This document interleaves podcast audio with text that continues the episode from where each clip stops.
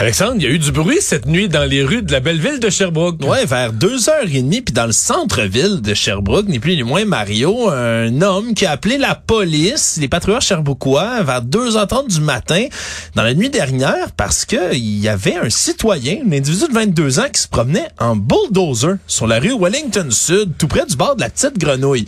C'est autorisé, euh, dûment autorisé à faire des travaux d'excavation? Ben, c'est certain qu'un bulldozer à 2h30 du matin, ça soulève... C'est surprenant. Ça soulève toutes sortes de questions, encore plus quand c'est un jeune homme de 22 ans, pas en équipement de travail, qui est sur le bulldozer en question.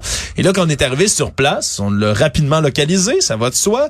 Puis l'homme, lui, faisait juste comme de l'avant, de l'arrière, de l'avant, de l'arrière, avance, recule, la répétition. Fait qu'il n'y a pas démoli, pour les gens qui se posent, il a pas démoli la ville, il a pas roulé sur plein de véhicules, arraché des poteaux, il y a pas, il semble pas avoir de dommages majeurs. Là. Non, pas qui est rapporté pour l'instant, Mario, puis c'est pas dans les accusations auxquelles il fait face, parce qu'il fait face à des accusations, cet homme-là, auquel on a fini par mettre la main au collet après une très courte poursuite à pied.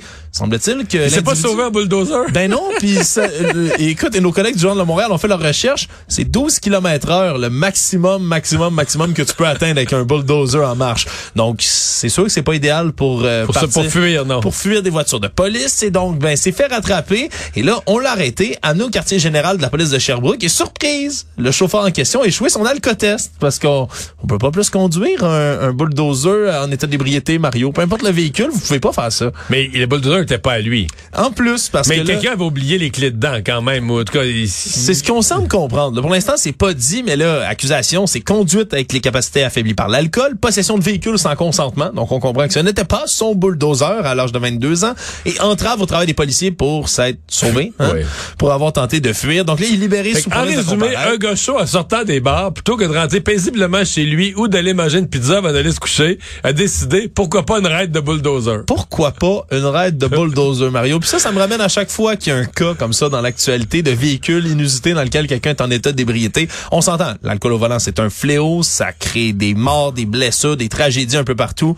Mais j'ai comme un faible pour quelqu'un qui est un peu chaud sur un bulldozer ou quelqu'un qui est chaud sur un, un on avait, je me souviens, on avait une discussion, toi et moi, sur euh, quelqu'un qui était en tracteur à pelouse sur la voie publique sous. Oui, puis qui essayait de s'enfuir de la police aussi, là, qui a trop causé une poursuite, là, quand même, là, à bord de son tracteur à gazon. Je me souviens plus exactement où c'était cette histoire-là. Je mettrais un, aux États-Unis. Je mettrais un 2 dollars sur la Floride, même, ah, Mario. Ouais, ouais. Mais euh, non, c'est vraiment, euh, c'est vraiment des cas inusités comme ceux-là, mais là, en plein centre-ville de Sherbrooke. Si vous voyez tard le soir quelqu'un se promenant en bulldozer, prenez l'habitude d'appeler la police parce que c'est rare que quelqu'un fait des travaux à cette heure-là. Merci Alexandre. Une autre vision de l'actualité. Cube Radio.